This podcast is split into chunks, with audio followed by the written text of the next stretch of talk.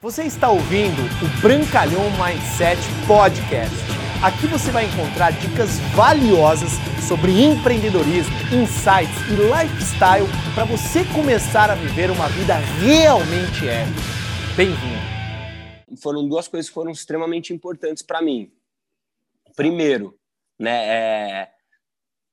e olhar, olhar para dentro e acordar. Eu falo uma frase que eu escutei: é quem olha para fora se inspira, quem olha para dentro acorda. Porque a partir do momento que eu estava três meses, eu não ganhava nada, não estava ganhando nada, não tinha vendido nenhum produto. Mas na minha equipe já tinham pessoas que estavam ganhando dinheiro. Na minha equipe já tinham pessoas que tinham atingido os primeiros títulos. Fora da minha equipe, tinham outras pessoas também ganhando dinheiro, que tinham atingido os primeiros títulos. Pô, o produto é o mesmo, na empresa é a mesma, o plano de marketing é o mesmo, o suporte era o mesmo. E às vezes até eu estava tendo mais do que alguns que estavam crescendo. Cara, essas coisas não estão acontecendo, a culpa é minha né? Olhar para dentro e falar, a culpa é minha, o que que eu, né, o que que eu estou fazendo de errado ou o que que eu não estou fazendo. Uma vez eu escutei, né? Se a gente não está crescendo, ou a gente está trabalhando pouco, ou a gente está trabalhando errado, né? E na época, o que, que eu estou fazendo de errado? O que que eu não estou fazendo? E foi quando eu brinco que o Caio me deu uns, né? Pegou minha cara e deu uma acordada, assim, cara, vem cá, Rafa, lista com 100 nomes no papel, você já fez? Tava três meses, não tinha uma lista com 100 nomes. E se a gente for parar para ver, uma vez eu vi né, uma pesquisa com 200 distribuidores, 70% nunca fez uma lista com 100 nomes. Pô, e 100 nomes não é nem CC amador. Né? O profissional tem uma lista com 500 nomes. Você pensa, 70% das pessoas não se dá nem ao trabalho de ser um amador na hora de fazer a lista. Depois não ganha dinheiro, né? Não sabe por quê, mas eu, eu tava ali há três meses e não tinha uma lista. Ele falou, ah, vem cá, quais são as atividades geradoras de renda? Putz, é, não, não sei. Ele falou, cara, está três meses, não são mil, não são quinhentas, são sete.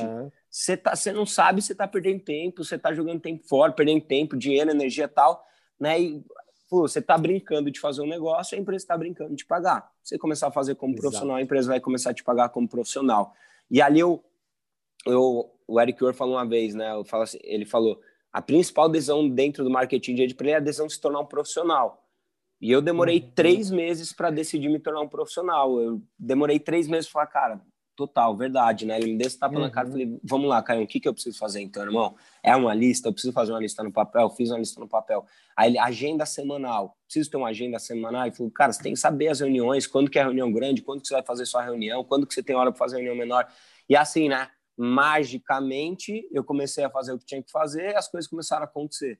E ali, depois de duas semanas, me tornei executivo, as coisas começaram a acontecer, mas, é, né, o, o, voltando agora numa coisa que eu falei, o porquê eu entrei, o cadastro, né, eu me cadastrei uhum. para ganhar mais, mais dinheiro e sair do meu estágio.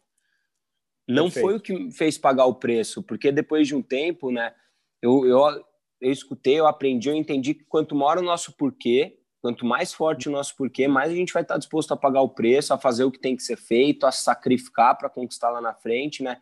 E, e aí, uma, assim, com, com meses de negócio, eu, eu busquei aprofundar esse meu porquê. Eu busquei enxergar coisas que eu ia conseguir através do marketing de rede que eu não conseguiria que não, se não fosse através do marketing de rede. Às vezes eu pergunto para a galera, né, o que, que você enxerga que você pode conquistar daqui três anos, daqui cinco anos com o nosso negócio que você não conquistaria se não fosse ah. esse negócio?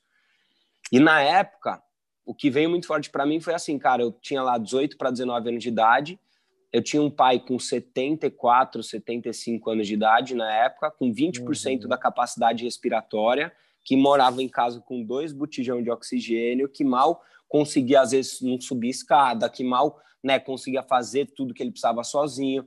E, e eu fazendo estágio, fazendo faculdade, eu não uhum. ficava uma hora por dia em casa. Né? acordava às seis da manhã, voltava meia-noite, saía meu pai dormindo, voltava dormindo. Às vezes passava em casa à tarde e tal. Fim de semana, queria passar com ele, mas ao mesmo tempo que eu queria aproveitar, queria às vezes viajar, queria ir para a praia.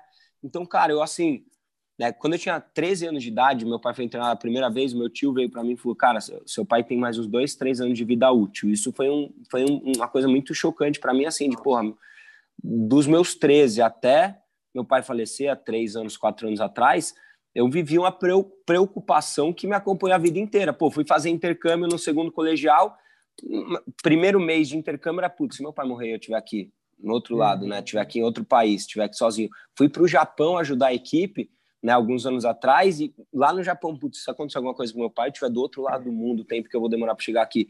Então foi algo que, que me acompanhou muito essa preocupação de não estar tá aproveitando os últimos anos de vida com ele.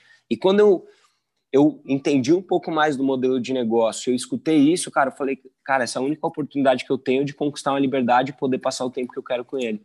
Essa é a única oportunidade. Se daqui, se daqui a alguns meses eu estiver ganhando R$ 1.500, eu estou fora do meu estágio, mas eu vou ter a manhã e a tarde inteira para poder passar com meu pai. Eu vou poder almoçar com meu pai, vou poder ver um jogo de futebol com meu pai. E assim, foi o único veículo, foi a única oportunidade que até então eu tinha conhecido que não podia, não, não, não, é assim, não era um porquê que eu podia conquistar em 10 anos. É um porquê que eu uhum. sabia que eu precisava acelerar, que eu precisava trabalhar duro, que eu precisava pagar um preço maior, mas que eu podia conquistar ele em alguns meses e eu precisava conquistar ele em alguns meses. Então, assim, enquanto a maioria dos meus amigos entrou para ganhar mil reais com um trabalho legal, para ganhar uma viagem para Havaí de graça, para sair do estágio, para poder não trabalhar mais com o pai, para poder. Eu tinha um porquê que era ver os últimos anos de vida com meu pai, poder passar os últimos anos de vida junto dele, da, da pessoa ali que na época, né, que era uma das mais importantes, meu pai e minha mãe, mas ele tendo essa necessidade maior, né, essa prioridade maior. Obrigado por você ter ouvido o Brancalhão Mindset Podcast, mas a nossa jornada não termina aqui. Me procure, me acione nas redes sociais. No Instagram, no Facebook, é só colocar Bruno Brancalhão você vai me encontrar. E também inscreva-se no canal do YouTube, onde eu entrego conteúdos semanais para você atingir um outro patamar na sua vida. Até lá!